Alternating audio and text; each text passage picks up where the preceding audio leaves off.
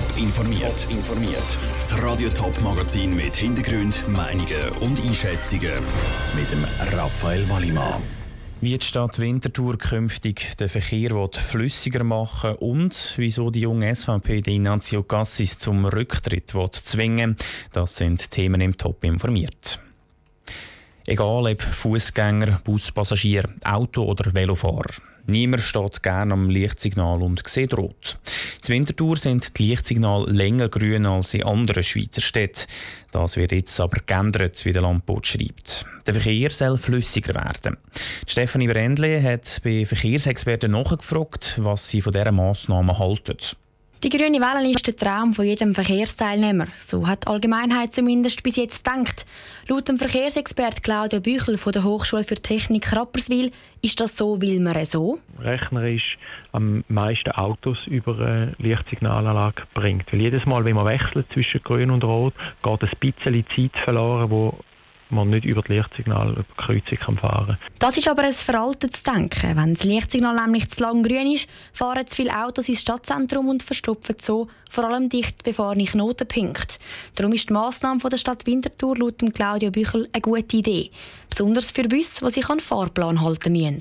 Also je nachdem, dass er, wenn er im falschen Moment an ein Lichtsignal anfährt, hat er gerade vielleicht eine Minute oder mehr ähm, Verspätung eingeholt. Und wenn ihm das vielleicht bei zwei, drei Lichtsignalanlagen nacheinander passiert, sind das dann schon sehr große Verspätungen. Wenn also schneller zwischen Rot und Grün gewechselt wird, kommen die Busse eher voran.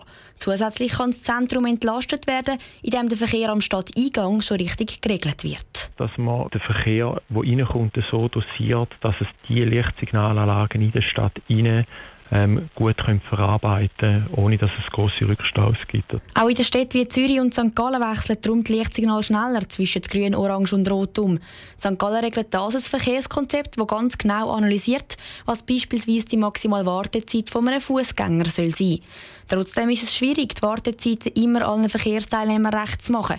Irgendjemand muss ja immer warten, ob Fußgänger, Buspassagier, Auto oder Velofahrer der Beitrag von der Stefanie Brendle. In der Stadt Winterthur sind schon einige Lichtsignalzeiten angepasst worden. Weitere Anpassungen gibt es im Verlauf von dem Monat. Mehr Informationen zum Thema gibt es auf toponline.ch. Die junge SVP wird den Bundesrat Ignazio Cassis mit einer Petition zum Rücktritt bewegen. Auslöser ist ein Interview im Sonntagsblick, wo sich Ignazio Cassis aus Sicht der jungen SVP zu wenig zu der Schweiz bekennt. Andere Jungparteien halten nichts von dieser Rücktrittsforderungen. Aus dem Bundeshaus die Cosette Espinosa. Im Interview mit dem Sonntagsblick hat der Außenminister Ignacio Cassis gesagt, er werde den Satz Switzerland first nie sagen. Das im Zusammenhang mit der Situation der Schweiz als Kleinstaat. Und genau dieser Satz sorgt bei jungen SVP für rote Köpfe. Kurzerhand hat sie darum eine Petition lanciert, die den Rücktritt fordert vom Außenminister.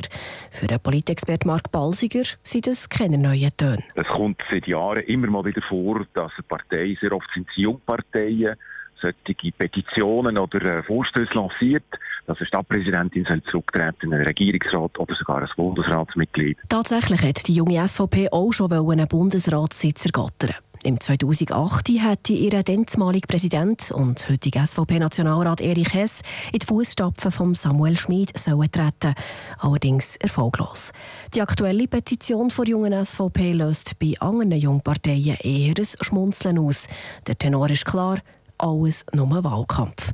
Der André Silberschmidt, der Präsident der jungen FDP. Ja, es ist eine spaßige Aktion, so im Sommerloch, zum Versuchen, ein bisschen Aufmerksamkeit ohne Inhalt auf sich zu gewinnen. Noch deutlicher wird die Präsidentin der jungen SP, Tamara Funicello. Es sieht eher als würde sie Wahlkampf machen, aber sie sonst keine Themen haben zum Bewirtschaften. Auch beim Lucian Franzini, dem Präsident der jungen Grünen, sorgt die Petition der jungen SVP nur für ein müdes Lächeln. Im Herbst werden wieder das Parlament neu besetzt und da wollen alle ein bisschen Aufmerksamkeit erhaschen.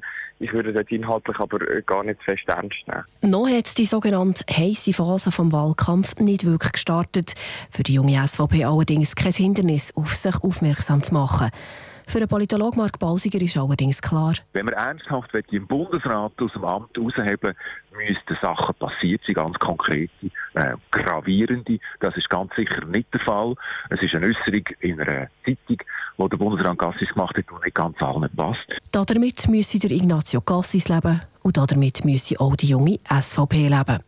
Mehr Fleisch im Knochen ist von dieser Aktion nicht zu holen, ist der Politexperte Balsiger überzeugt. Informiert, auch als Podcast. Mehr Informationen gibt es auf toponline.ch.